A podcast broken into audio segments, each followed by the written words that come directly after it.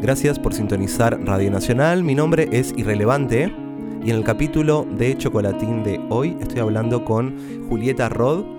Va a estar sonando Desencanto, que son eh, canciones de su EP que salió en el 2022. También sacó singles y yo escuché un álbum también del 2017, que es su único álbum, se llama Ensayos sobre el cráter. Pueden escucharlo en todas las plataformas digitales. Julieta es cantante, guitarrista, compositora de Argentina. Ahora está viviendo en Dinamarca. A mí me gustó mucho su EP Desencanto.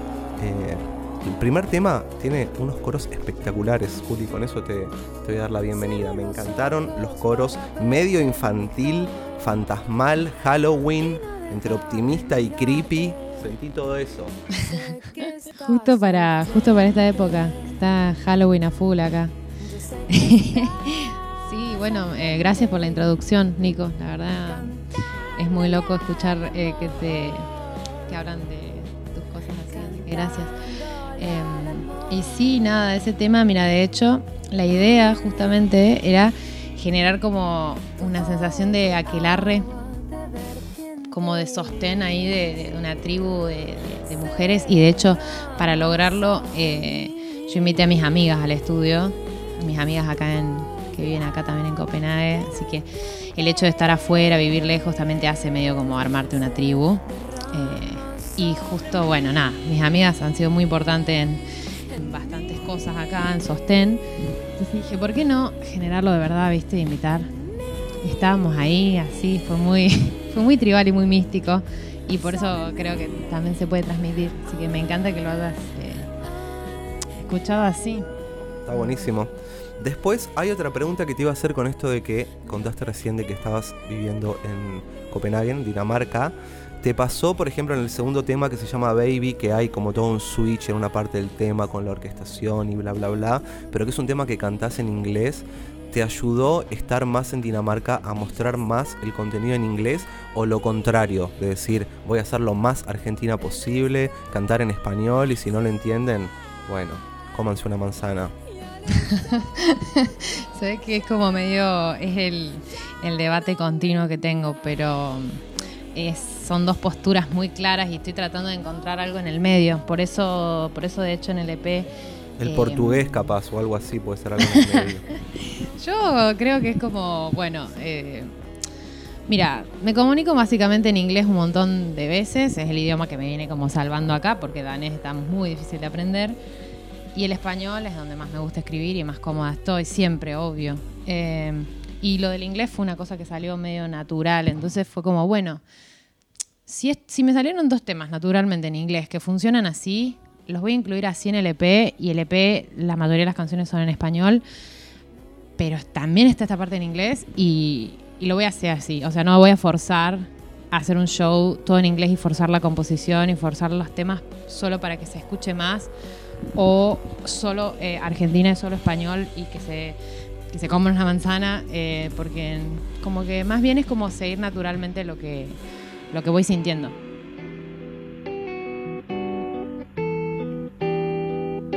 Yo quise beber del agua de la vertiente de tu voz y ya no se puede más. Más. Muy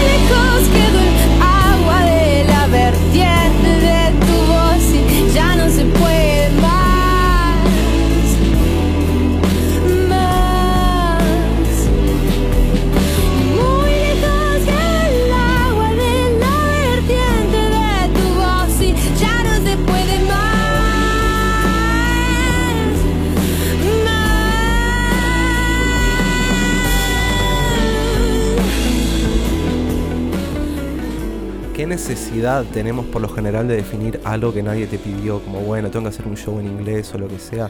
Y a menos que te lo pidan explícitamente, es raro, como que somos, solemos ser más nosotros los que queremos definir algo.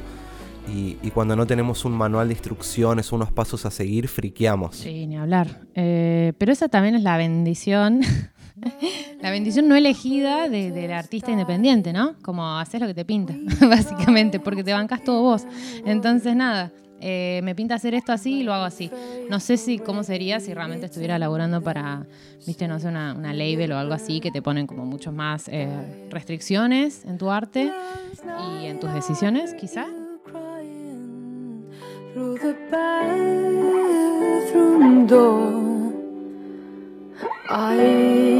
To talk, but silence was better, and distance as well.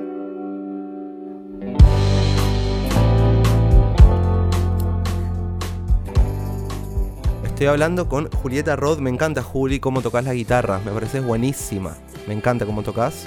Y estuve escuchando el otro tema que se llama Vertientes, que está en 6 octavos, o sea, está una métrica más flashera.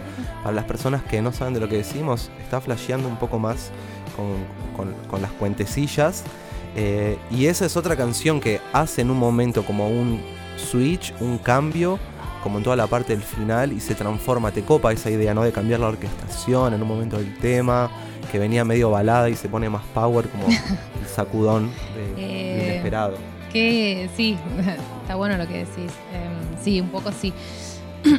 Como que no fue intencional, pero me di cuenta que se, que se vio plasmado un montón en el, en el EP, en los temas. Es como un poco la forma. Me gusta, sí, me gustan los cambios, la verdad, en, los temas. Y bueno, nada.